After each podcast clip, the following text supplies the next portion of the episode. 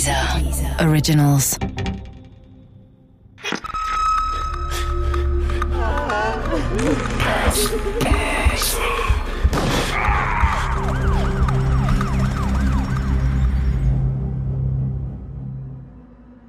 Der Mord an Carmen Camper von Violette Cornio. Teil 1 Im Leben eines jeden Polizisten oder wie bei mir Polizistin gibt es einen Fall, der sie nicht mehr loslässt. Einen Fall, der sie gefangen nimmt, mit dem sie sich verbunden fühlen, der sie begleitet, ob sie wollen oder nicht. Der Mord an Carmen Camper war so ein Fall für mich. Er hat mich viele Jahre beschäftigt. Eigentlich bis zu seiner endgültigen Klärung im Jahr 2011. Ich bin heute Rentnerin, 68 Jahre alt und lebe in Bremen. Ich habe zwei Kinder, drei Enkelkinder und im Großen und Ganzen bin ich zufrieden mit meinem Leben. Auf meine Pensionierung habe ich mich richtig gefreut. Aber jetzt, wo es soweit ist, naja, manchmal fehlt mir die Arbeit, um ehrlich zu sein. Wer hätte das gedacht? 46 Jahre lang habe ich in Bremen als Polizistin gearbeitet, in verschiedenen Positionen. Erst war ich Schutzpolizistin, später Kommissarin. Immer habe ich diese Arbeit geliebt, auch wenn sie oft frustrierend war. Vor allem, wenn wir die Fälle nicht lösen konnten und sie als Cold Cases abgelegt werden mussten. Im Jahr 2011, also kurz vor meiner Pensionierung, wurden eine Reihe solcher Cold Cases wieder aufgerollt. Der ehemalige Bremer Staatsanwalt Uwe Picard übernahm die Fälle. Cold Cases kann man als die Verfahren definieren, die Straftaten zum Inhalt haben, die nicht so zeitlich nah verjähren. Insbesondere reden wir hier von Kapitalverbrechen, Mord und Totschlag. Mord verjährt nie, Totschlag erst nach einigen Jahrzehnten. Wenn man alles ausermittelt hat, keine weiteren Ermittlungsansätze zu erkennen glaubt, dann kann man auch nicht weiter ermitteln, dann lässt man dieses Verfahren zunächst mal ruhen, in der Hoffnung beispielsweise, dass es technische Neuerungen gibt, die es ermöglichen, bestimmte Spuren dann auch zu analysieren und dann auswertbar zu machen. Als ich hörte, dass auch der Fall von Carmen Camper wieder aufgerollt werden sollte, war ich wie elektrisiert.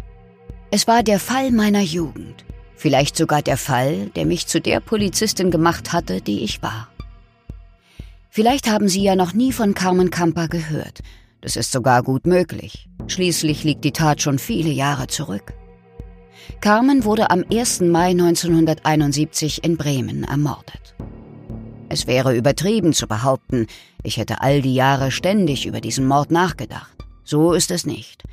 Aber er ist mir immer wieder begegnet, sowohl privat als auch beruflich, denn es hätte auch mich treffen können, damals, an diesem 1. Mai im Jahr 1971. Schließlich war ich kaum älter als Carmen und lebte ebenfalls in Bremen.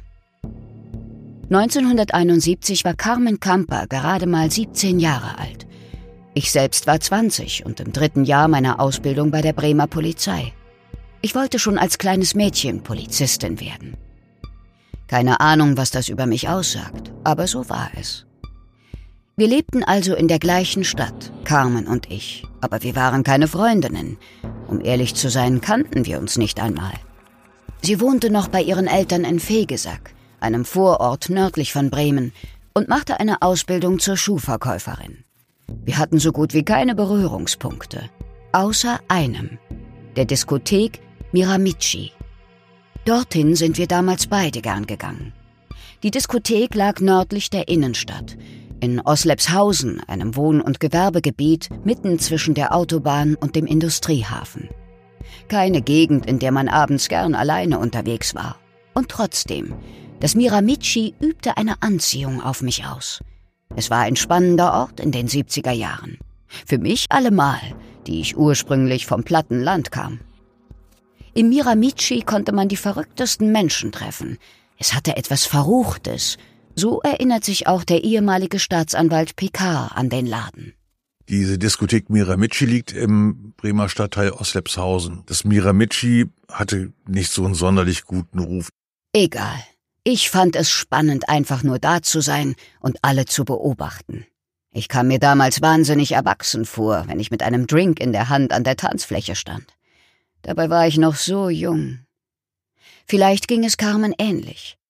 Ich habe erst nach ihrem Tod gehört, dass sie ebenfalls regelmäßig ins Miramichi ging. Wir hätten uns also theoretisch treffen können. Wir hätten Freundinnen sein können. An sowas denkt man dann plötzlich, wenn das Unaussprechliche passiert. Der Mord und die Vergewaltigung eines jungen Mädchens. Ich sah mir ihr Foto in der Zeitung immer wieder an. Aber ich konnte mich nicht daran erinnern, sie beim Ausgehen einmal gesehen zu haben. Sie war hübsch, hatte braunes, halblanges Haar und einen offenen Blick. Unbekümmert lächelt sie in die Kamera. Später konnte man in der Zeitung lesen, dass sie eine beliebte und ausgesprochen zuverlässige junge Frau war. Ich selbst war am Abend der Tat, dem 1. Mai 1971, nicht im Miramichi gewesen. Es war ein Samstag und ich war über das Wochenende zu meinen Eltern nach Hechthausen gefahren. Aber ich bekam in der Woche darauf die Aufregung in der Wache mit. Der Fall wühlte alle auf. Ein Mord an einer jungen Frau war nichts Alltägliches, und meine Kollegen setzten alles daran, schnell eine Spur zu finden. Noch in der Tatnacht waren mehrere Hinweise auf ein Verbrechen bei der Polizei eingegangen. Anwohner hatten um 0 Uhr 27 den Notruf gewählt. Sie hatten die Hilferufe einer Frau vom Bahndamm her gehört und sich Sorgen gemacht. Eine weitere Meldung war von einem Zugführer gekommen. Ein Fahrgast, ein junger Druckereimitarbeiter, der ganz neu in Bremen war, hatte eine beunruhigende Beobachtung gemacht.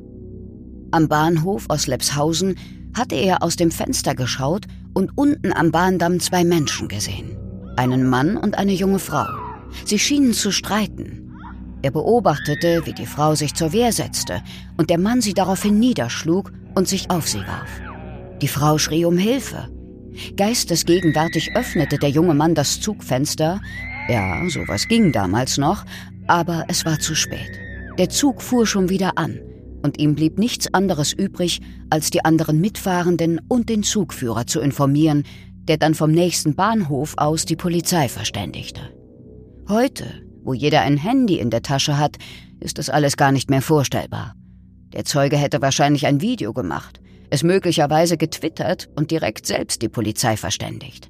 Aber damals war das eben der schnellste Weg. Meine Kollegen sind sofort losgefahren und haben sowohl den Weg am Bahndamm als auch das angrenzende Industriegebiet abgesucht. Aber sie haben niemanden entdeckt, weder einen Mann noch eine Frau. Natürlich konnte zu diesem Zeitpunkt auch noch niemand wissen, dass es sich hier um ein Kapitalverbrechen handeln würde.